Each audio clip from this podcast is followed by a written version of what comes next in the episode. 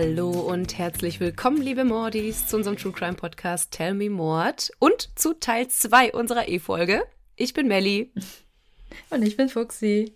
Ja, wie gerade schon gesagt, heute erzählen wir euch oder erzählt besser Fuxi euch den Rest unserer Ed Camper Story. Und ich sitze schon auf heißen Kohlen, weil ich genauso wie ihr jetzt warten musste, bis es weitergeht. Und freue mich total, wenn man das so sagen kann, freue mich total, heute über seine Mordserie zu hören. ja, ein bisschen kennst du den Fall ja auch schon, aber es sind natürlich jetzt die blutigen Details, weil wir kennen ja so viele Fälle, da gerät auch mal was in Vergessenheit. So ist es. Willst du denn mal kurz zusammenfassen, worum es letzte Folge ging? Also generell hört euch besser die letzte Folge an, falls ihr die übersprungen habt, weil macht schon ein bisschen mehr Sinn, auch ein bisschen was über seine Kindheit zu hören und über seinen Werdegang, bevor wir jetzt mit der Mordserie starten. Genau. Oder hört beide am Stück, das könnt ihr natürlich auch machen. Dann sind alle Informationen super frisch. Hätten wir vielleicht schon letzte Folge sagen müssen. genau. Ich habe von Ed Campers Kindheit erzählt, von seiner Jugend und seinem Verhältnis zu seiner Mutter, zu seinen Schwestern, wie der Vater sich hat scheiden lassen, weggezogen ist, eine neue Familie hatte, Ed Camper dann auch dort war, dort leider nicht erwünscht war, aufgrund ja fast schon eigener Schuld. Ja, Stalking-ähnlichen Bedingungen. Genau. Dann haben ihn seine Großeltern aufgenommen, die Eltern von seinem Vater. Dort hat er auch keine schöne Zeit verbracht, weil seine Großmutter genauso war wie seine Mutter. Und letztendlich hat er die beiden dann umgebracht. Das waren dann auch seine ersten Morde. Genau, und das schon mit 15. Daraufhin ist er dann in eine forensische Klinik gekommen, hat da sechs Jahre seines Lebens verbracht, hat dort auch schon so ein bisschen Einblicke bekommen in die Psyche von anderen Tätern, was bestimmt nicht förderlich war für seine eh schon existierenden Neigungen. Und jetzt volljährig wieder auf freiem Fuß, weil er nämlich dann entlassen wurde, ist er zurück zu seiner Mutter gezogen. Das war schon wieder keine gute Erfahrung. Dann ist er in eine WG mit einem Freund gezogen, hatte dann auch seine erste Freundin. Das ist in die Brüche gegangen aufgrund seiner Mutter. Und er hat sich ein Auto gekauft, ist ausgerüstet, hat Anhalterinnen mitgenommen, um ein bisschen zu üben und jetzt sind wir am 7. Mai 1972 und Ed hat mit seiner Mutter telefoniert und wie immer kam es zum Streit. Und er wusste hier, dass sich seine Wut auf sie sich irgendwie entladen müsste. Genau, das war echt eine sehr schöne Zusammenfassung. Und ich glaube, da sind alle wieder up to date, wo wir stehen geblieben sind und wie es dann jetzt weitergeht. Genau. Also, am 7. Mai 1972 gegen 4 Uhr nachmittags stieg Ed also ins Auto und fuhr durch die Straßen und hielt Ausschau nach Anhalterinnen. Er ist dann Richtung California State University gefahren, denn es war ihm wichtig, dass seine nächste Anhalterin eine Studentin war, weil seine Mutter an der Uni arbeitete. Genau, das wollte ich gerade sagen. Hat seine Mutter da nicht irgendwas auch mit zu tun gehabt mit der Uni? Ja, ich finde es halt krass. Sie arbeitet da, in der Verwaltung. Mhm. Sie ist ja jetzt keine Professorin oder so oder selber Studentin. Mhm. Aber irgendwie wollte er unbedingt diesen Zusammenhang haben. Mhm. Einige Zeit später standen dann am Straßenrand zwei junge Studentinnen, die den Daumen raushielten. Es waren die beiden 18-jährigen Studentinnen Mary Ann Pesky und Anita Lucessa. Die beiden lebten auch zusammen. Er hielt neben den beiden an und fragte sie, wo sie hinwollen und sie sagten, sie wollten zur Stanford University. Und er sagte, das ist zufällig auch die Richtung, in die er müsste. Hm, ist klar. Wer hätte das gedacht? Die beiden stiegen also ein und Ed fuhr mit den beiden eine Stunde lang hin und her. Die Stanford University ist doch bestimmt nicht so weit weg gewesen, oder? Also man müsste schon ein Stückchen fahren, aber auf jeden Fall nicht so unlogisch, wie er gefahren ist. Und tatsächlich hat mich das auch ein bisschen an Zodiac erinnert, der die Schwangere mit, mit dem Baby mitgenommen hat und dann einfach sinnlos durch die Gegend gefahren mhm. ist. Ja, stimmt. Vielleicht auch, um die beiden orientierungslos zu machen. Genau das war der Grund. Er wollte natürlich auch gucken, und er hat ja vorher schon geübt, wie fährt er am besten, damit es nicht so auffällig ist, dass er woanders hinfährt. Ja, ja. Wenn du irgendwo ranfährst an eine Kreuzung, da steht rechts Stanford University und du biegst links ab. Äh, hallo? Ja. Sondern eher mal so eine Ausfahrt zu früh genommen oder oh hoppla, die hätte ich jetzt doch schon nehmen müssen und dann fährt er erst die nächste rechts rein oder so. Oder ich kenne eine Abkürzung. Mhm. Ja, das ist natürlich der Klassiker. Ja, und ich finde das so krass, ist heute mit Google Maps kaum denkbar. Ja. Also ich weiß noch, meine erste Blabla-Car-Fahrt, da hatte ich Ja. auch so mein Handy in der Hand. Wo fahren wir gerade lang? Hab meiner Das Schwester stimmt. noch das Autokennzeichen genannt. Wenn ich mich nicht melde, ruft die Polizei. Genauso bin ich auch im Ausland, wenn ich Taxi fahre und ich das Gefühl habe, die wollen mich übers Ohr hauen. Das ist halt auch total gut, weil du so auch den Überblick behältst, wo du hinfährst und wie lange es eigentlich brauchen müsste. Klar fahren die Taxifahrer trotzdem noch ihre eigenen Abkürzungen, aber solange Google Maps noch weiterhin sagt, dass ich mich dem Ziel nähere, ist für mich alles fein. Ja. Ähm, aber jetzt nochmal kurz zurück. Also er ist mit denen hin und her gefahren und sie haben sich total nett und fröhlich unterhalten. Also das muss man auch dazu sagen. Es war nicht so eine ganz komische Stille, so wie das beim Zodiac war, sondern wirklich total nett. Und das waren auch einfach zwei Studentinnen, die wollten auch neue Leute kennenlernen, sind auch deswegen per Anhalter gefahren. Also gar nicht auffällig. Du hattest ja auch gesagt, dass er sehr charismatisch war, sehr zuvorkommend, gentlemanlike und dass er ja auch trotz seiner immensen Größe nicht bedrohlich wirkte. Ja, genau, das ist es. Also, ihr habt jetzt auch Bilder schon von ihm gesehen, also auch mit seiner Brille und so. Er wirkt mehr so wie der Nerdige, mit dem man sich, weiß ich nicht, über Gott und die Welt unterhalten kann. Mhm. Ja. Also, wenn jemand gruselig aussieht, sorry Leute, dass wir so abdriften, wenn jemand gruselig aussieht, ist das dieser Schauspieler, der auch bei Prison Break diesen Theodore gespielt hat. Mhm. Der mit dem einen Arm dann am Ende, äh, mit der einen Hand. Ja. Der hat nämlich in der letzten Criminal Minds Folge auch mitgespielt und hatte auch so eine Rolle. Es ist sein Aussehen. So wird er vermarktet. Geil. Also so einer war Ed Kemper nicht. Deswegen alles total super easy und nett. Und irgendwann ist er dann zu einem abgelegenen Platz gefahren. Er ist nämlich in eine Sackgasse an einer Landstraße eingebogen. Er hielt dann den Wagen an und holte seine Waffe unter seinem Autositz hervor und richtete sie auf Mary Ann, die neben ihm auf dem Beifahrersitz saß. Anita, ihre Mitbewohnerin, saß auf der Rückbank und war starr vor Angst. Später in den Interviews erzählte Ed, dass er selbst Angst hatte, denn es war ja seine erste Erfahrung dieser Art. Mhm. Zumindest in echt. Im Kopf hatte er solche Szenarien schon mehrmals durchgespielt. Und er wusste auch, jetzt hatten sie ihn gesehen, also musste er durchziehen. Aber im Gegensatz zu ihrer Freundin geriet Mary Ann nicht in Panik und versuchte mit Ed zu sprechen, ihn zu beruhigen, verständnisvoll auf ihn einzureden. Also sie wollte irgendwie deeskalierend auf ihn einwirken. Und Ed sagt später in den Interviews, dass er davon sehr überrascht war und gleichzeitig in einem Zwiespalt steckte. Einerseits war er nämlich total beeindruckt davon, wie gefasst sie war, aber andererseits war er wütend darüber, weil sie ihn für dumm verkaufen wollte. Mhm.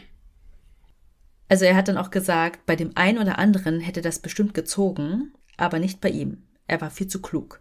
Genau das dachte ich nämlich gerade auch.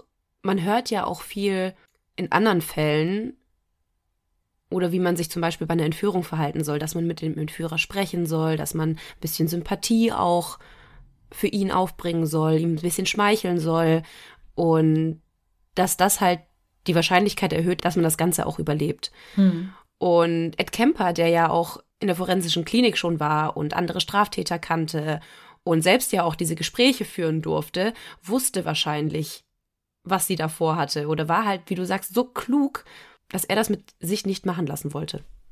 Ja, er hat halt direkt durchschaut. Er bedrohte die beiden weiterhin mit der Waffe und verlangte von ihnen, dass eine der beiden sich nach hinten in den Kofferraum legt. Mary Ann redete immer weiter auf Ed ein, also entschied er, dass Anita in den Kofferraum gehen sollte, weil sie wahrscheinlich einfacher zu handeln wäre. Doch vorher brachte er Handschellen an Mary Anns Handgelenk an und sagte ihr, sie sollte sich selbst an den Anschnallgurt fesseln. Dann ging er mit Anita zum Kofferraum, öffnete ihn, holte ein Messer und eine Plastiktüte heraus und zwang sie dazu, in den Kofferraum zu steigen.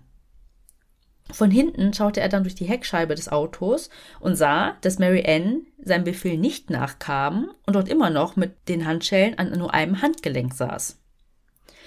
Daraufhin schrie er sie an und drohte ihr weiterhin mit seiner Waffe, und schließlich gehorchte sie dann und ließ die Handschellen zuschnappen. Er schloss dann die Kofferraumtür und ging wieder zurück nach vorne und zog Mary Ann die Plastiktüte über den Kopf und drückte ihr Gesicht in den Autositz. Mary Ann rang nach Luft und flehte ihn an, aufzuhören. Als er die Tüte immer weiter zuhielt, spürte er die Erregung in seinem ganzen Körper. Mit der anderen Hand nahm er ein Band von einem Bademantel, legte es um ihren Hals und zog zu, aber das Band riss. Er hatte es also nicht geschafft, sie zu erdrosseln. Mary Ann kämpfte weiter um ihr Leben und hatte es dann auch geschafft, ein Loch in die Plastiktüte zu beißen. Ach, zum Glück. Ed war mittlerweile total wütend auf sie, weil sie sich wehrte, aber auch auf sich selbst, dass er es einfach nicht hinbekommen hat. Mhm. Also musste ein anderer Plan her, beziehungsweise eine andere Methode. Er griff in seine Hosentasche und holte ein Springmesser hervor und stach mehrmals auf Mary Ann ein. Oh nee. Anschließend schnitt er ihr die Kehle durch.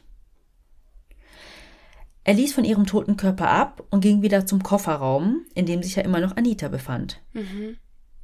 Er öffnete den Kofferraum und Anita erkundigte sich nach ihrer Freundin und Ed antwortete nur trocken, sie dachte, sie könnte mir dumm kommen.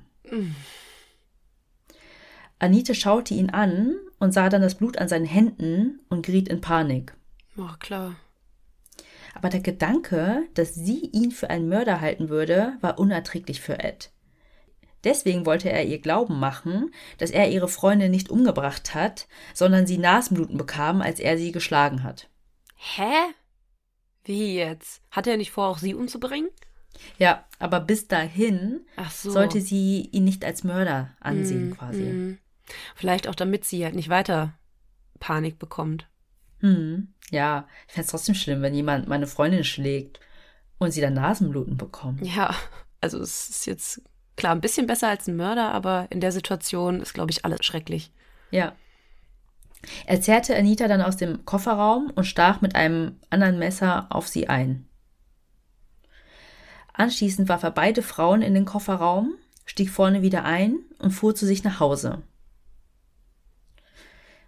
Dort schaffte er die beiden Leichen, ohne gesehen zu werden, in seine Wohnung.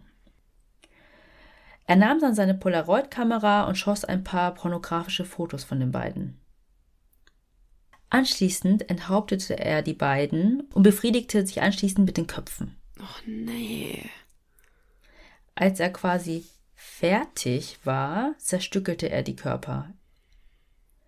Die Einzelteile legte er in einzelne Plastiktüten und verstreute sie auf einem nahegelegenen Berg zwischen Santa Cruz und San Jose.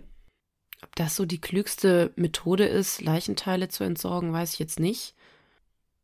Ja, aber er wollte sie auf jeden Fall getrennt verstreuen, mm. damit es schwieriger für die Polizei war, die Leichen zu identifizieren. Ja. Ja, logisch. Im August 1972, zwei Monate nach den beiden Morden, fanden ein paar Wanderer den Kopf von Mary Ann. So lange hat es doch gedauert. Mhm. Sie konnte anhand ihres Gebisses identifiziert werden. Daraufhin gab es eine Großsuchaktion in der Gegend, weil man ja natürlich auch die anderen Teile von ihr finden wollte. Aber man hat bis heute die restlichen Teile nicht finden können. Was? Auch nicht die Überreste von Anita. Ach. Das hätte ich jetzt nicht gedacht. Ed war immer noch arbeitslos, hatte kein Geld und wollte auf gar keinen Fall wieder zu seiner Mutter ziehen. Was verständlich ist. Am 14. September 1972, also vier Monate nach den Morden an Mary Ann und Anita, fuhr Ed wieder durch die Gegend auf der Suche nach Anhalterinnen. Hm. Nach kurzer Zeit erblickte er ein Mädchen an einer Bushaltestelle, das den Daumen zur Seite ausgestreckt hielt. Es war die 15-jährige Schülerin Aiko Ko. Sie hatte den Bus verpasst, aber wollte pünktlich zu ihrem Tanzkurs kommen. Ed hielt neben ihr an und bot an, sie mitzunehmen. Und sie stieg ein. Auch hier führten die beiden wieder Smalltalk, es war super nett. Und er fuhr erstmal ein bisschen durch die Gegend und bog dann in einen verlassenen Waldweg an der Landstraße ein. Da würde ich ja schon Panik kriegen, weil Waldweg ist nicht meine Tanzschule. So, so oder so nicht. Er zog wieder seine Waffe unter dem Autositz hervor und zielte auf sie. Beim Anblick der Waffe geriet sie in Panik. Und er erzählte ihr, dass er depressiv sei, sie kidnappen und töten und sich dann anschließend selbst umbringen wollte. Aber jetzt, wo er sie kennengelernt hatte und er gemerkt hat, was für ein nettes Mädchen sie war, hatte er es sich anders überlegt und wollte nur noch sich selbst umbringen. Eiko glaubte ihm das natürlich nicht richtig, mhm. was er da erzählt. Aber tatsächlich gab seine Art ihr dann doch irgendwie ein gutes Gefühl. Und sie unterhielten sich dann über seine angebliche Krankheit und seine Verzweiflung. Also er wollte einfach nur jemanden zum Reden haben. Mhm. Vielleicht wollte er auch einfach, dass sie ihn bis zum Schluss noch irgendwo sympathisch finden. Also er wurde ja auch so eigentlich gemocht, abgesehen von seiner Jugend und Kindheit, aber nachdem er in der forensischen Klinik war, war ja eigentlich alles positiv für ihn. Die Ärzte in der Klinik haben ihn gemocht, haben ihm immer mehr Aufgaben gegeben, danach auch, also er wurde ja nie wieder groß auffällig, außer halt die Streits mit seiner Mutter, aber er hat sich im College eingeschrieben, er wäre fast Polizist geworden, er war super close mit den ganzen Polizisten, also er war ja eigentlich ein beliebter Mensch und vielleicht war das auch so sein Zwiespalt. Einerseits so diese Mordlust und auf der anderen Seite, ich will doch einfach nur, dass mich jemand lieb hat. Mhm, ja, aber wir dürfen auch nicht vergessen, dass ihm auch verwehrt wurde, Polizist zu werden. Also es sind einfach sehr viele Schicksalsschläge auch bei ihm. Mhm. Aber es war ja nicht aufgrund seiner Art, sondern nur aufgrund seiner Körpergröße. Mhm, es waren ja klar. so Sachen, da konnte er nicht Einfluss drauf nehmen. Und da hatte er jetzt Einfluss, dass sie ihn noch weiterhin mag mhm, oder ihm ja, hilft. Das stimmt. Also unterhielten sich ja die beiden über seine angebliche Krankheit. Und Ed stieg dann aus dem Auto aus und ging zu seinem Kofferraum und holte Tape heraus. Sie saß vorne und ahnte nichts. Er schoss den Kofferraum und ging wieder nach vorne zur Fahrertür und wollte gerade wieder einsteigen. Aber er hatte sich versehentlich ausgeschlossen. Nein! Oh, Eiko renn! Oder nein, nee. Eiko fahr! Ed wurde dann panisch, verständlicherweise, und dachte sich so, what the fuck? Also, die kann jetzt einfach wegfahren, ja. wie du halt gesagt hast. Und sich die Waffe nehmen, die lag ja auch mm. noch mhm. da. Mm. Er klopfte dann ins Autofenster, so von wegen, lass mich wieder rein, ne? Und tatsächlich hat er so vertrauenswürdig auf sie gewirkt, dass sie ihm die Autotür wieder öffnete. Oh nein. Sie war wirklich davon überzeugt, dass er sie nach Hause fährt. Boah. Und just in dem Moment, wo sie ihm die Tür öffnete, packte er sie, klebte ihr das Tape auf den Mund und versuchte sie zu ersticken, indem er ihr seine Finger in die Nasenlöcher steckte. Eiko wurde ohnmächtig, war aber noch nicht tot.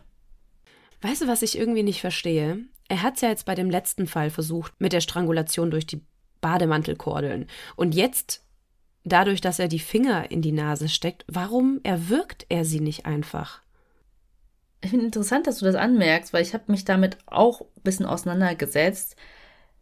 Du weißt gar nicht, was für eine Kraft es benötigt, jemanden zu erwürgen. Ja, ja, das, das weiß ich. Das kann ja auch extrem lange dauern. Aber er ist ja ein massiver, großer Mann.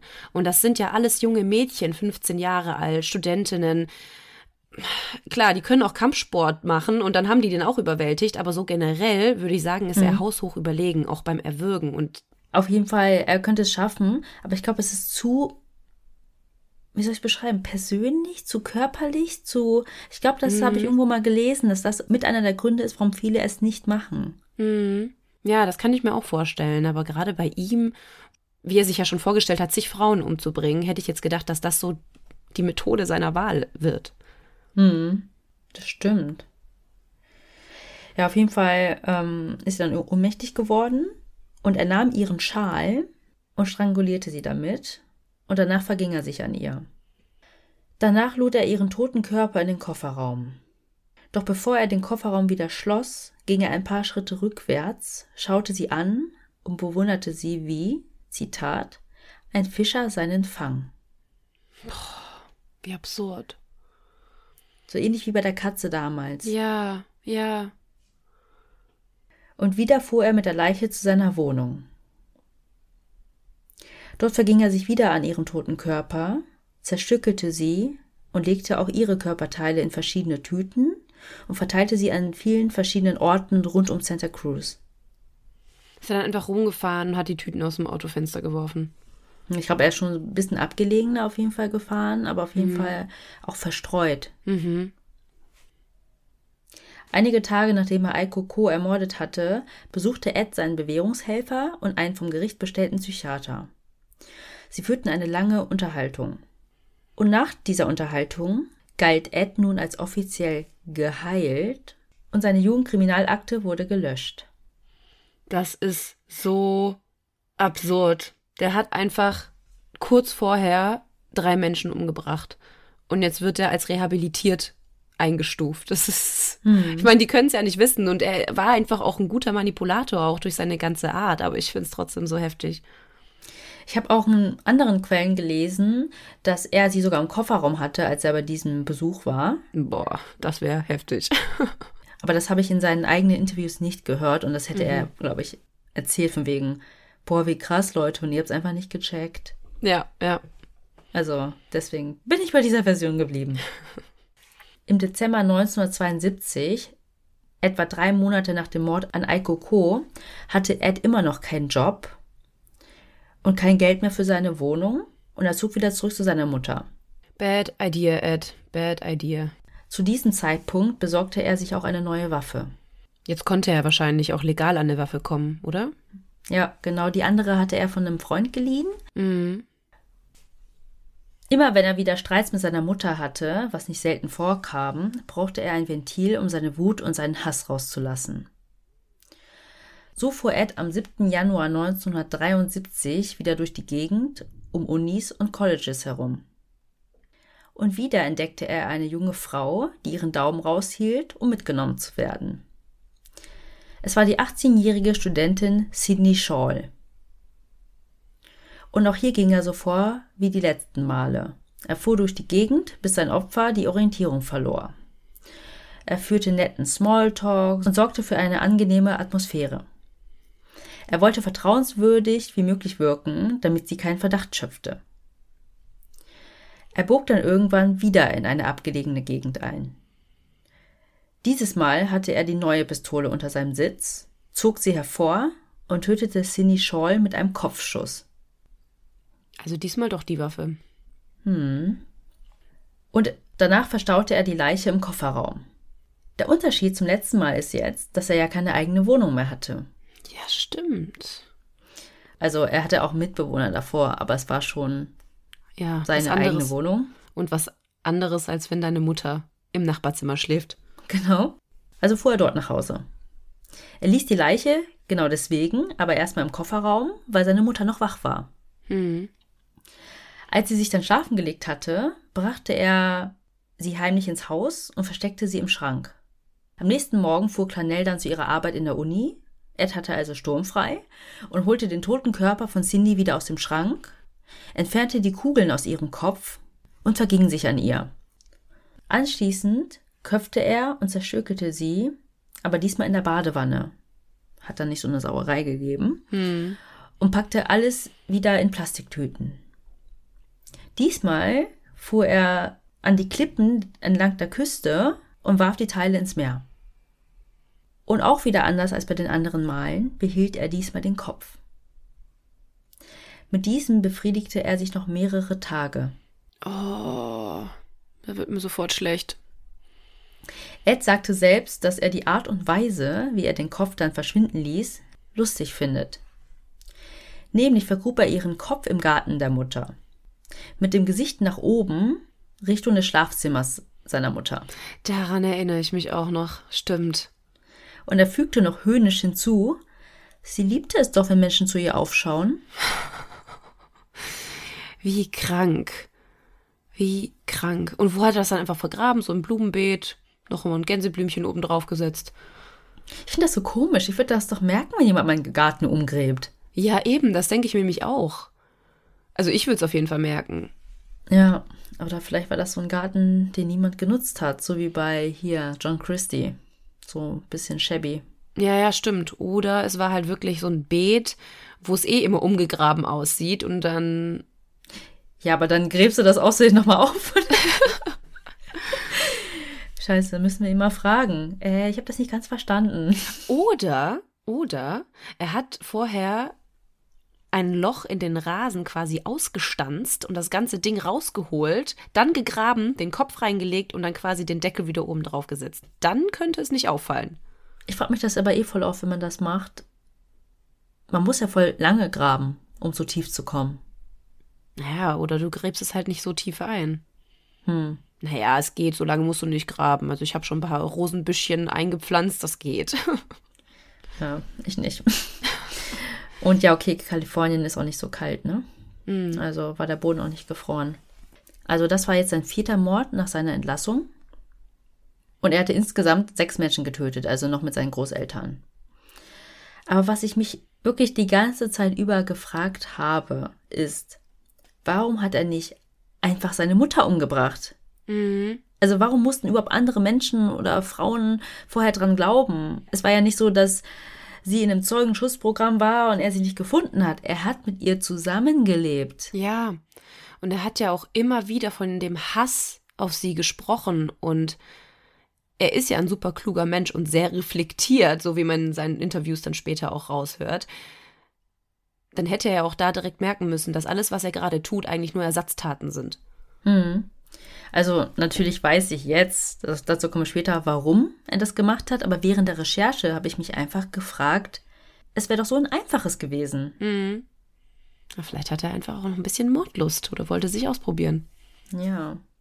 Tatsächlich wurden die Leichenteile von Cindy Scholl sehr schnell gefunden, nämlich weniger als 24 Stunden nach ihrem Tod. Ihre Leiche wurde dann obduziert und es gab erste Anhaltspunkte auf einen Serienkiller und diese Information wurde auch schnell publik gemacht. So bekam dieser auch den Spitznamen Co-Ed-Killer oder Co-Ed-Schlachter. Co-Ed steht kurz für Co-Education, also ist amerikanisch für Studentin oder Schülerin, Mhm. also genau sein Opfertypus.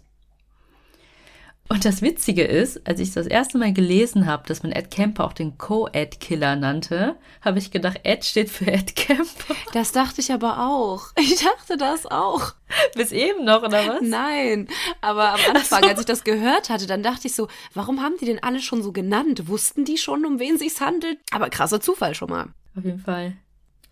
Deswegen wurde in den Medien auch davor gewarnt, per Anhalter mitzufahren. Hm. Aber trotzdem machten das immer noch einige, weil man denkt sich ja auch so, ach, jetzt wo das so publik ist, wird er sich schon zurückhalten oder ich fahre ja nicht alleine oder es ist doch mitten am Tag. Mit dem Anhalter zu fahren ist nie eine gute Idee. Das hat uns schon John Wayne Gacy beigebracht. Und Ed nahm dann tatsächlich immer wieder welche mit, hielt sich aber erstmal zurück. Aber er hätte Chancen gehabt. Hm. Die Mitfahrerinnen haben sogar mit ihm dann über den unbekannten Serienkiller gesprochen und ihn nach seiner Meinung dazu gefragt. Oh, wie strange. Das hat ihn doch bestimmt aber auch aufgegeilt, oder? Ja, tatsächlich hat er genau die verschont, die mit ihm darüber gesprochen haben. Mhm. Aber sie wussten das natürlich nicht. Also Nee, die klar. haben quasi sowas wie einen Freifahrtschein von ihm bekommen. Mhm. Krass, ja. Und er sagt auch in den Interviews, er konnte sich auch nicht erklären, wieso er das gemacht hat. Mhm. Er meinte nur, dass er sie dann irgendwie nicht mehr anfassen wollte oder konnte. Hat ihm so geschmeichelt. Ja, weil du musst dir vorstellen, die steigen da ein. Er hätte es ja sein können. Ja. Aber für viele hat er nicht in dieses Bild des blutrünstigen Serienkillers gepasst. Ja. Hahaha, stell dir vor, du wärst es jetzt. Und ich muss vielleicht auch noch dazu erwähnen, warum es auch so schwierig war, da irgendwie einen Serienkiller ausfindig zu machen. Nämlich war Ed Kemper zur gleichen Zeit aktiv wie andere Serienmörder in Santa Cruz oder Kalifornien, nämlich mit John Fraser und Herbert Mullen. Mhm. Und da wurden halt auch die Leichen gefunden. Man wusste vielleicht, okay, es gibt einen, der hat sich irgendwie auf Studentinnen eingeschossen. Aber es hätte auch sein können, dass die Studentinnen auch Opfer von diesen beiden Serienmördern waren. Mhm. Was war da eigentlich los in Kalifornien zu der Zeit? Also irgendwie viele krasse Serienmörder, die wir auch schon hier behandelt haben, haben in Kalifornien in die Unwesen getrieben. Sommer, Sonne, Sonnenschein, keine Ahnung. Not only Country of the Angels. Und auch so ein krasser Fact, nämlich hat die University of California in Santa Cruz sogar den Tipp gegeben, ja, ihr könnt weiter per Anhalter fahren, aber tut das am besten mit Autos, die einen offiziellen Parkausweis von der Uni haben. Und rate mal, wo die Mutter von Ed arbeitete.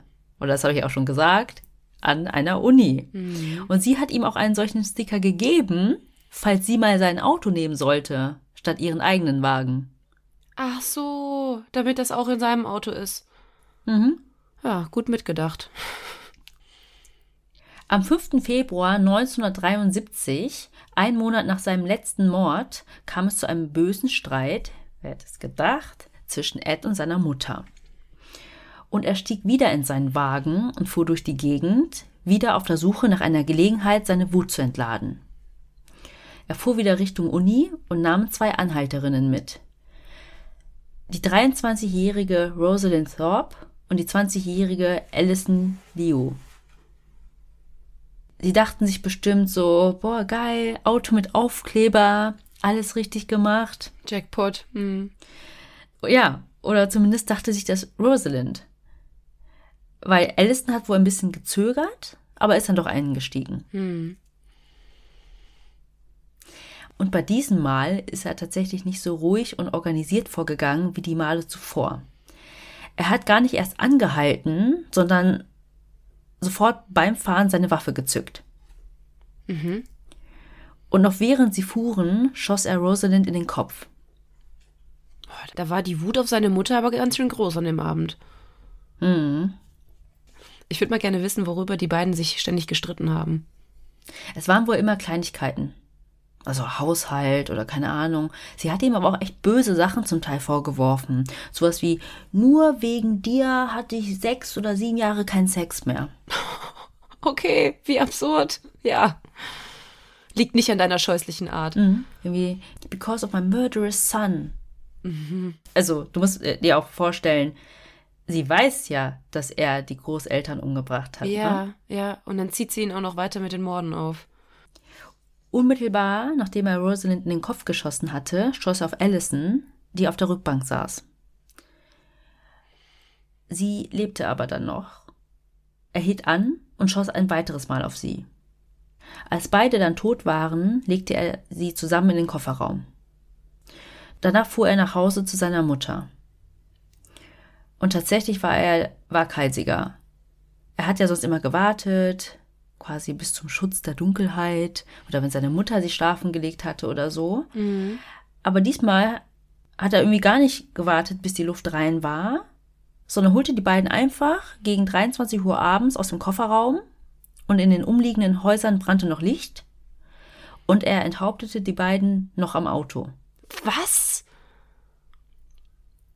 Okay, langsam dreht er durch. Etwa selbstfassungslos darüber, dass keiner etwas davon mitbekommen hat. Er ließ die beiden enthaupteten Leichen dann im Wagen und ging ins Haus. Da muss doch auch überall Blut sein. Nur weil die tot sind. Also, ich verstehe das nicht.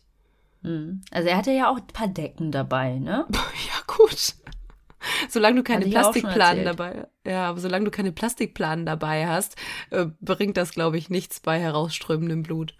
À la Dexter Morgan. Ja. Weitere Empfehlung, by the way. Ja. Ah, es gibt einen Spin-off. Ich bin richtig am Suchten. okay. Ähm.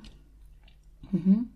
Am nächsten Morgen, als Clanell wieder zur Arbeit fuhr, ging er zum Kofferraum, nahm Allisons Körper und Rosalinds Kopf mit ins Haus.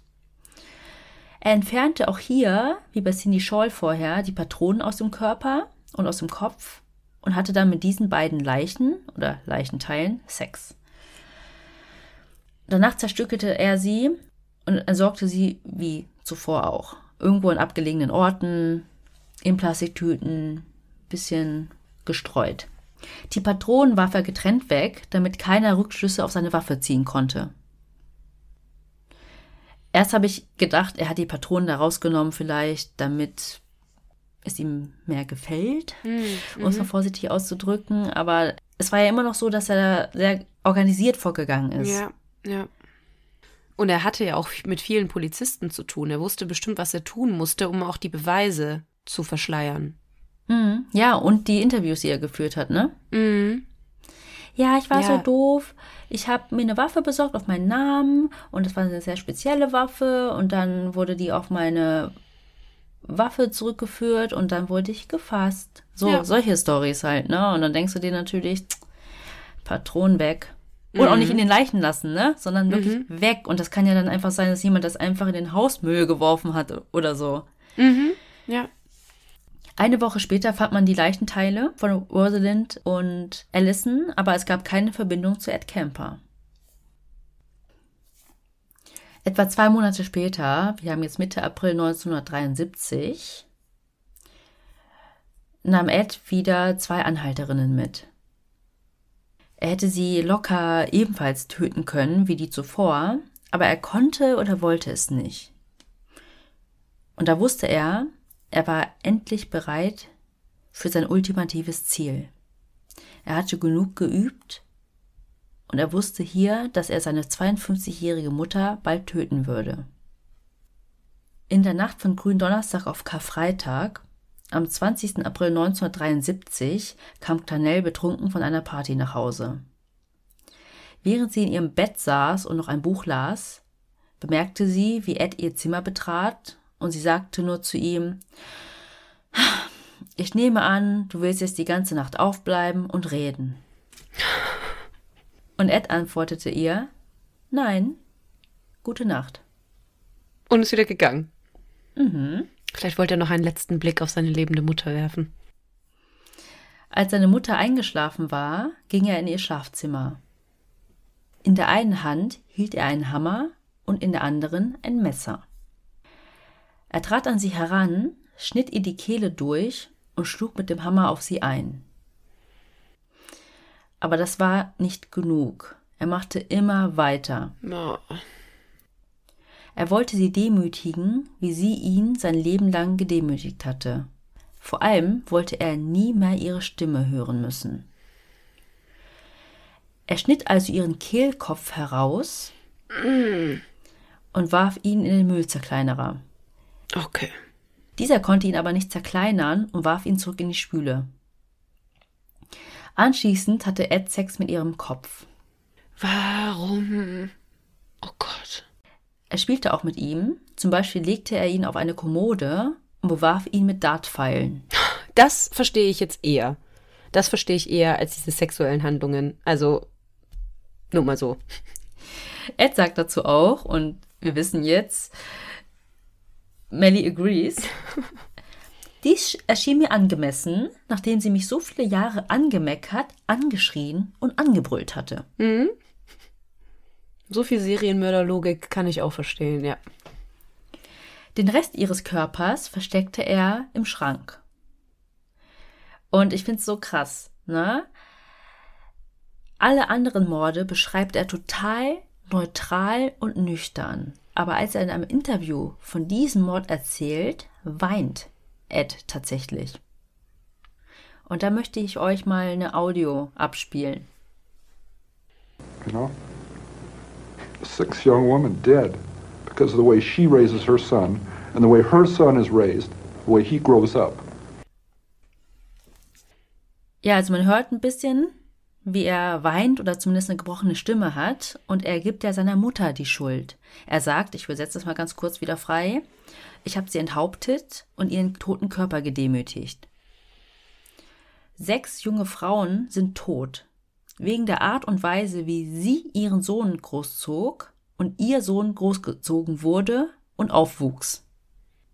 Ja, da sehen wir schon wieder diese Analyse, die er da hervorbringt. Und er hat ja auch nicht wirklich Unrecht. er wurde ja von seiner Mutter sehr schlecht behandelt und es wäre wahrscheinlich, ich möchte jetzt nicht in die Glaskugel gucken, aber wahrscheinlich nicht zu diesen Morden gekommen, wenn er in einer liebevollen Familie gelebt hätte. Mhm. Ja, er sagt auch immer, dass der ganze Hass und die Wut auf seine Mutter das in ihm irgendwie hervorgebracht hat. Mhm. Ja, ich meine, das ist alles trotzdem keine Entschuldigung dafür, weil jeder Nee. hat im Endeffekt dann doch eine Entscheidung und Ja. bestimmt selbst über sein Leben und über seine Taten. Aber das ist schon echt harter Tobak. Ähm, Und man hört ihm tatsächlich auch an, dass ihn das schon mitnimmt. Also so ein bisschen eine gebrochene Stimme und ja, Mhm. Ja, also er hat ja jetzt die restlichen Teile von seiner Mutter im Schrank verstaut. Und jetzt wusste er nicht, was er machen sollte. Weil zu seiner Mutter gab es ja die Verbindung zu ihm. Und irgendwann würde man ja nach ihr suchen. Also Ja. die Arbeit würde sich fragen, wo ist sie, Freunde, seine Schwestern. Mhm. Er musste also flüchten. Aber er wollte sich vorher noch einen zeitlichen Vorsprung verschaffen. Und jetzt hatte er den ultimativen Plan. Erinnerst du dich, Maddie, was jetzt folgt? nein, gar nicht. Echt nicht? Na, Okay, nee, ist perfekt. Du so, nein. Okay. ähm, wenn die Mutter nämlich nicht zur Arbeit kommen würde, siehe David Metzen aus Folge C, mhm. dann würden Kollegen oder der Arbeitgeber schnell Verdacht schöpfen, dass irgendwas nicht stimmt. Aber wenn ihre beste Freundin auch verschwinden würde, könnte man ja denken, dass die beiden spontan verreist sind. ach ja, oh Gott, jetzt weiß ich, was kommt. Mhm. Die beste Freundin von Clarnell war die 59-jährige Sarah Hallett. Und die beiden waren tatsächlich dafür bekannt, dass sie solche spontanen Wochenendtrips gemacht haben. Mhm. Also musste diese auch verschwinden. Er rief sie also an und fragte sie, ob sie Lust hätte, zum Dinner vorbeizukommen, als Überraschung. Und anschließend könnten sie ja noch zu dritt einen Filmeabend machen. Mhm. Aber damit hat er sich eigentlich schon verraten. Weil sie erzählt doch bestimmt auch irgendwem, dass sie dahin geht. Vielleicht ihrem Mann oder anderen Leuten, die sie bis dahin sieht. Also, Ed, das ist ein bisschen doof. Ja, aber nicht nur das. Ich habe mir gedacht, wenn das die beste Freundin der Mutter ist, dann weiß sie auch, was für ein schlechtes Verhältnis die beiden haben. Warum sollte Ed plötzlich eine Überraschung für sie vorbereiten und sich mit ihr versöhnen und zu dritten Filmeabend und Abendessen? Aber Sarah fand die Idee super gut, wollte ja eh sehr gerne viel Zeit mit Clanell verbringen und fuhr zu denen nach Hause. Das war wahrscheinlich dann ihr Todesurteil. Ja, denn kaum ist Sarah zur Haustür rein, strangulierte Ed sie mit dem Schal von Aiko Ko und verstaute ihn dann auch im Kleiderschrank. Neben seiner Mutter. Er nahm so viel Geld mit, wie er finden konnte und nahm die Schlüssel zu Sarahs Auto an sich. Er fuhr dann mit dem Auto davon und verließ die Stadt. Also er war mittlerweile auch total paranoid. Immer wenn er irgendwie an Tankstellen hielt, um zu tanken, hat er immer geguckt, gibt es irgendwas in den Nachrichten, irgendwas in den News? Aber nichts. Keiner hat die beiden vermisst. Genau, keiner hat die bisher gefunden. Anscheinend hat das geklappt, dass Leute dachten, okay, beide sind weg, dann sind sie wahrscheinlich einfach weggefahren. Mhm. Ed hat auch die großen Highways gemieden, weil da gibt's ja Kameras, ist immer so auf, weiß ich nicht, abgelegenen Straßen gefahren, Landstraßen, damit er, wenn er gesucht wird, nicht sofort irgendwie anhand des Autos oder des Kennzeichens irgendwie direkt gefunden wird. Mhm. Er war drei Tage lang auf der Flucht. Irgendwann war er dann in Pueblo, in Colorado, und entschied sich dazu, sich zu stellen. Okay, warum jetzt doch? Dazu kommen wir gleich. Er ging also zu einer Telefonzelle und rief von dort die Polizei in Santa Cruz an. Dort ging man ran und er gestand, seine Mutter getötet zu haben und dass man sie im Schrank finden würde. Tatsächlich erkannte aber dann plötzlich der Beamte am Telefon die Stimme von Ed als die Stimme von Big Ed, den man ja aus der Bar ja, kennt. stimmt. Er hielt es dann für einen schlechten Scherz von Ed und legte einfach den Hörer auf. Was? Geil. Er rief dann nochmal an und bekam dann einen anderen Beamten ans Telefon, legte das gleiche Geständnis ab, aber man glaubte ihm nicht. Also dieser Beamte kannte ihn nicht, aber man glaubte generell die Story nicht. Deswegen sollte er in der Leitung bleiben, während andere Kollegen die Geschichte überprüften, indem sie zu ihm nach Hause fuhren. Mhm. Und vor Ort dann der Schock, es stimmte. Ja. In dem Schrank fand man die Mutter, aber auch die Freundin. Daraufhin wurde dann die Polizei in Pueblo verständigt und man nahm Ed vor Ort fest. Am 24.04.1973. Und auf der Fahrt zum Revier gestand er die sechs anderen Morde. Also jetzt wollte er für alles die Credits haben. Mhm. Und du hast ja auch schon gefragt, warum hat er sich gestellt? Und das erklärt uns Ed später auch, nämlich dass seine Mutter das ultimative Ziel war und sie ja nicht mehr da war. Also es war so sein ganzer Lebensinhalt, sein Lebensziel war jetzt einfach verpufft. Mhm. Und dazu möchte ich euch auch mal einen kurzen Audioausschnitt zeigen. Why did you wind up giving yourself up? It had to stop. It had to stop. Uh, once my mother was dead, there was almost a cathartic process at that point. I got physically ill right then when she died, when I murdered her. And once she was dead, there was no way I could back out. I had backed down from giving up a thousand times. You know. Also er hat jetzt einfach auch keinen Drang mehr zum Töten gehabt danach. Mhm. Ja, er hat nämlich gesagt, es musste einfach aufhören, Mhm. Jetzt wo seine Mutter tot ist. Er hat gemerkt, dass er auch körperlich irgendwie krank Mhm. wurde. Und es gab ja auch keinen Ausweg mehr für ihn. Er wusste ja, es ist nur noch eine Frage der Zeit, weil ja die Verbindung zwischen ihm und der Mutter Mhm. bestand. Und ich meine, wenn man dann in dieses Haus kommt und sieht, was da los ist, kann man ja auch nicht davon ausgehen, dass da eingebrochen wurde. Mhm. Oder es ein Raubüberfall war oder so. Und dann hat er die auch noch in seinem Kleiderschrank versteckt. Mhm. Und er hat auch noch gesagt, dass er die Male davor irgendwie sich dafür gedrückt hat, sich zu stellen. Mhm. Aber diesmal musste es aufhören. Hat er so viel Einsicht gezeigt und war so down to earth, dass er wusste, jetzt ist es vorbei. Er stellt das auch so ein bisschen dar, so von wegen, jetzt ist er, jetzt ist er durch damit, jetzt ist er geheilt, jetzt ist ja sein schlimmster Feind weg und jetzt muss es ihm ja auch wieder gut gehen. Ja.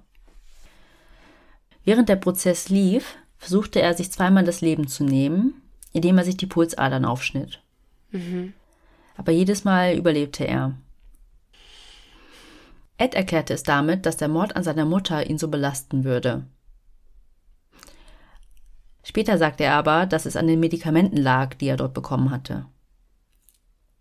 Über einen Monat lang nach seiner Festnahme führte er die Behörden zu den Ablageorten. Aber ich hatte ja auch schon gesagt, dass nicht alle Teile gefunden worden sind. Also er selbst wusste ja nicht genau wo und hat ja nicht so eine Karte oder Ja. so. Und er erzählte von all seinen Taten bis ins kleinste Detail. Das sieht man auch ganz schön. Also ich weiß, da ist ganz viel Schauspielerei dabei und ich weiß auch nicht, wie viel Wahrheit da dahinter steckt, aber das sieht man ganz gut bei Mindhunter. Diese Befragungen und wie gern er darüber sprach. Also über seine Taten und auch über seine Geschichte. Verteidigt wurde Ed von Jim Jackson, der auch Herbert Mullen verteidigt hatte. Der andere Serienmörder. Mhm. Sein Anwalt plädierte für ihn auf nicht schuldig aufgrund von Unzurechnungsfähigkeit. Aber Ed selbst wollte lieber die Todesstrafe. Aber diese war tatsächlich, das hatten wir ja auch schon bei einem vorherigen Fall, zu der Zeit landesweit ausgesetzt. Nämlich von 1967 bis 1976. Der Prozess ging fünf Wochen lang und über den Ausgang entschied hier eine Jury.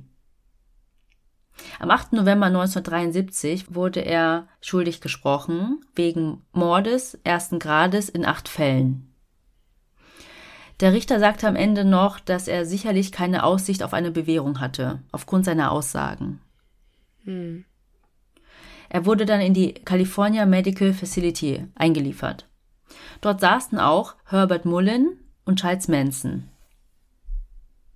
Ed sagte später auch in Interviews, dass er Herbert Mullen nicht mochte, weil in seinen Augen war dieser ein kaltblütiger Mörder, der jeden, den er sah, ohne Grund umbrachte. Ach so, Ed, und du nicht. Hm. Und auch wie während seines Aufenthalts in der Klinik, als er noch minderjährig war, war er hier ein vorbildlicher Häftling. Er übernahm zum Beispiel die Terminplanung für andere Häftlinge mit ihren Psychiatern, also sowas wie eine Personal Assistant. Aha. Er bekam auch eine Auszeichnung, nämlich wirkte er bei einem Projekt für Hörbücher für Blinde mit. Für dieses Projekt sprach er eben diese Hörbücher ein und im Schnitt waren das wohl fast 30 Stunden pro Woche. Krass. Insgesamt um die 5000 Stunden. Okay, ich meine, gut, du hast im Knast sowieso nicht so viel zu tun. Ähm, 30 Stunden ist auch kein Vollzeitjob, also, aber schon mal krasse Leistung. Nur ich frage mich, wer möchte denn bitte die Stimme eines Serienmörders auf Band hören? Die Frage ist, ob du es weißt. Ja, das stimmt. Irgendwie strange. Und irgendwann wurde auch die Verhaltensanalyseabteilung des FBIs auf ihn aufmerksam. Das hatte ich ja schon am Anfang der ersten Folge gesagt. Die haben ja Interviews mit ihm geführt für dieses Profiling-Programm Ende der 70er. Und diese ganzen Interviews findet man auch auf YouTube. Da habe ich nämlich auch diese Audioausschnitte her. Ed Kempers Bewährungsgesuche, also seine Anträge, wurden mehrmals abgelehnt und seine nächste Möglichkeit ist erst wieder 2024. Und er lebt tatsächlich heute noch. Das wollte ich gerade wissen. Ist er noch am Leben? Aber 2024 wahrscheinlich nicht mehr. Ich lade auch noch Bilder zu ihm hoch, wie er heute aussieht. Er ist schon sehr alt. Okay, aber das könnte er theoretisch noch überleben. Also es sind ja noch zwei Jahre bis dahin. Ja, also es ist möglich. Und dann hat er eine Möglichkeit auf Bewährung. Nee, dann wieder. Seine ganzen Anträge vorher von abgelehnt und dann hast du ja eine bestimmte Wartezeit. Da wäre seine nächste Chance, sich wieder Ah. zu bewerben. Nein, das zu beantragen. Ah, okay, ja gut. Ja gut, dann macht Sinn. Dann wird er wahrscheinlich nicht mehr rauskommen. Das stimmt. Das war der Fall Ed Kemper, meine lieben Mordis. Ich bin immer noch so geflasht und ich bin auch geflasht, dass er noch immer lebt und irgendwie würde ich jetzt ganz gerne mal Kontakt zu ihm aufnehmen. Also, Ja. weißt du, wie. Ich hab's dir gesagt. Ja, weil er spricht ja so gerne über seine Taten und er hat ja auch so viel darüber geredet. Und dann frage ich mich, wird er denn auch so eine Brieffreundschaft aufnehmen? Korrespondenz. Lass es uns Korrespondenz nennen und nicht Freundschaft. Krass. Ja. Ich kannte den Fall ja auch schon und eigentlich auch sehr gut, aber viele Details waren mir jetzt irgendwie trotzdem wieder ja neu oder neu ins Gedächtnis gerufen. Und ich bin immer wieder so geflasht von ihm als Person, von seiner Vergangenheit, von seiner Mutter, von seinen Taten und auch wie er die ausgeführt hat. Also einerseits super organisiert, andererseits dachte ich mir bei so ein paar Stellen, okay, da hast du dir jetzt irgendwie überhaupt keine Gedanken gemacht, auch mit deinem hohen Intelligenzquotienten, das hat dir in der Situation jetzt irgendwie nichts gebracht. Und dann halt auch zum Schluss, dass er es liebt, darüber zu sprechen und ja auch diese ganzen Videotapes über ihn gibt und er ja auch dem FBI geholfen hat, zu dem Profiling-System zu kommen, wie wir es heute kennen. Hm. Ja. Ja, aber für das FBI war er ja einfach als Person auch sehr beeindruckend. Und aus ihm konnten sie auch sehr viele Informationen rauslocken, sozusagen. Oder sie mussten ja nicht mal locken. Bei anderen war das dann eher so, dass sie sich gar nicht dazu äußern wollten oder kooperieren wollten. Ja. Ah, wieder mal ein Heavy-Hitter von Fuxi. Und ja, erzählt uns. Serienkiller Fuchsi. Ja. Erzählt uns gerne, ob ihr Ed Kemper kanntet, ob ihr vielleicht Mindhunter auch schon gesehen habt, ob ihr vielleicht auch Parallelen zu Mindhunter so ein bisschen entdecken könnt, weil ich glaube, bei Mindhunter spricht er auch selbst wie in seinen Interviews aus YouTube, also über die Taten und über seine Vergangenheit. Genau, schreibt uns gerne und ansonsten ist Mindhunter definitiv eine Empfehlung von uns und Dexter auch. Nochmal. wie Fuxi gedroppt hat. Ja, Dexter habe ich vor Jahren mal komplett durchgesuchtet und als du mir erzählt hast, es gibt ein Spin-off davon, habe ich mich auch noch nicht getraut reinzugucken, weil ich befürchte, ich werde wieder süchtig und kann nicht aufhören. Ist nur eine Staffel bisher. Zehn Folgen. Ja, okay. dann vielleicht schon. ja, liebe Mordis, dann schreibt uns gerne, ihr wisst wohin. Bei Instagram ja. Oder per E-Mail an tellmemodpodcast.gmail.com. Genau, da könnt ihr uns gerne Fallvorschläge schicken oder Kommentare zu unseren Folgen. Also wir haben vergessen, nach unserer D-Folge noch einen Kommentar abzugeben. Ich weiß nicht, wie viele Leute uns geschrieben haben. dass Crack einfach nur gestrecktes Kokain ist. Ähm, vielleicht hätte ich mich da auch ein bisschen vorher mit beschäftigen sollen, aber wir haben ja ganz viele kluge Mordis da draußen. Also Crack ist nur gestrecktes Kokain mit Backpulver. So. Aber vielleicht wollten wir ja auch nur so tun, als ob wir keine Ahnung haben. nee, ist auf jeden Fall echt immer schön, dass ihr uns Kommentare zu unseren Folgen da lasst und auch Anmerkungen über Themenvorschläge schickt. Und ja, es immer ganz viele liebe, nette Mordis da draußen gibt, die uns auch ganz viel Support für unseren Podcast hier geben. Und das ist jetzt auch die perfekte Überleitung zu unserer Rubrik. Nämlich grüßen wir heute die liebe Nadi. Ich glaube, du heißt Nadja. Korrigiere mich, wenn ich falsch liege, aber. Oder Nadine. Oder Nadine, stimmt. okay, wir bleiben bei Nadi. Du hast uns vor ein paar Tagen geschrieben, dass du dich erstmal recht herzlich bei uns bedanken möchtest, dass wir dir deinen Tag jedes Mal verschönern mit unseren interessanten Fakten und Mordfällen. Und dann kommt ein richtig, richtig süßer Fakt. Und diese Nachricht war irgendwie so schön. Du bleibst nämlich jeden Mittwoch bis 0 Uhr wach, nur um als erstes unsere neue Folge zu hören. Und die geht ja dann auch noch mal eine Stunde. Also bist du dann bis 1 Uhr wach, bis donnerstags und hörst unsere Folge. Und das ist so schön. Vielleicht schläfst du ja auch dann mit uns ein. Kann ja auch gut sein. und sie ist sehr froh, dass sie ein Teil von den Mordis ist und sie sich schon sehr auf den Buchstaben E freut. Und ich hoffe, deine Freude war begründet und wir haben dir deine Mittwochnacht verschönert. Wenn sie danach überhaupt schlafen kann. Ja, ich könnte es, glaube ich, nicht. Ich finde es ja sowieso immer strange, wenn die Leute zu uns einschlafen. Habe ich ja letztes Mal schon gesagt.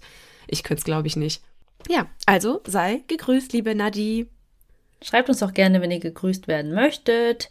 Lasst uns fünf Sterne da oder Daumen hoch oder einfach nur ein Follow, überall wo es geht.